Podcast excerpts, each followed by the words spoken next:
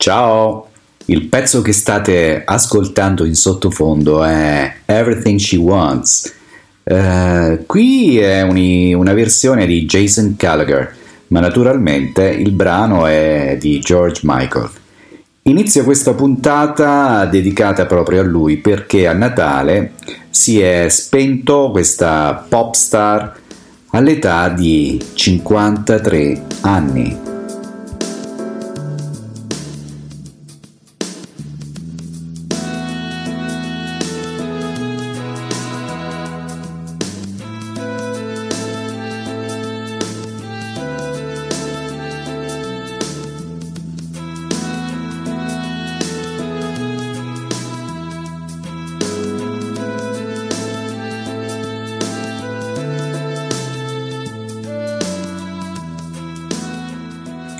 Beh, io non mi sarei mai aspettato di dover fare un podcast dedicato a George Michael, un cantante che è esploso musicalmente negli anni Ottanta, quando io ero adolescente, e quindi logicamente ha toccato anche la mia adolescenza.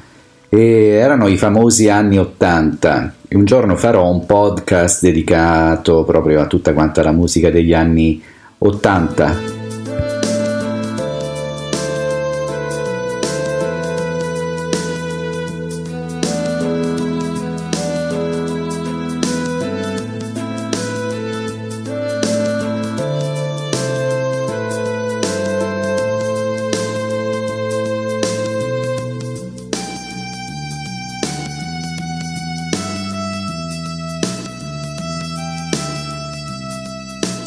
George Michael, ebbene sì, una vita breve ma costellata eh, da tanti successi e fatta anche di tanta trasgressione.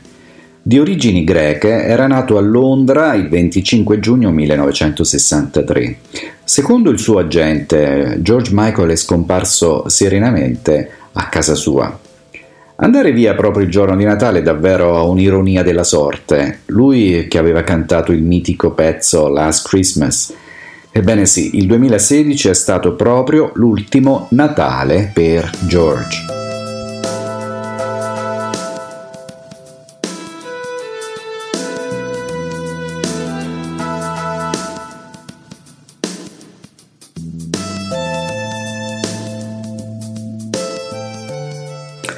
Anche Dario Fo, attore, drammaturgo, regista e scrittore, nonché premio Nobel per la letteratura nel 1997, ci ha lasciati proprio il giorno in cui si assegna il Nobel, il 13 ottobre 2016.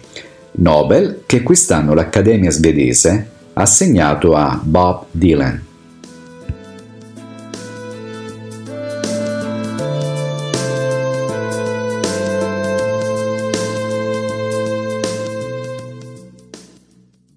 E mentre sentite in sottofondo Everything She Wants in questa interpretazione particolare di Jason Gallagher, vorrei dare anch'io il mio contributo a questa uh, pop star britannica che ci ha lasciati a Natale del 2016 e appunto con questo podcast molto breve ma molto sentito.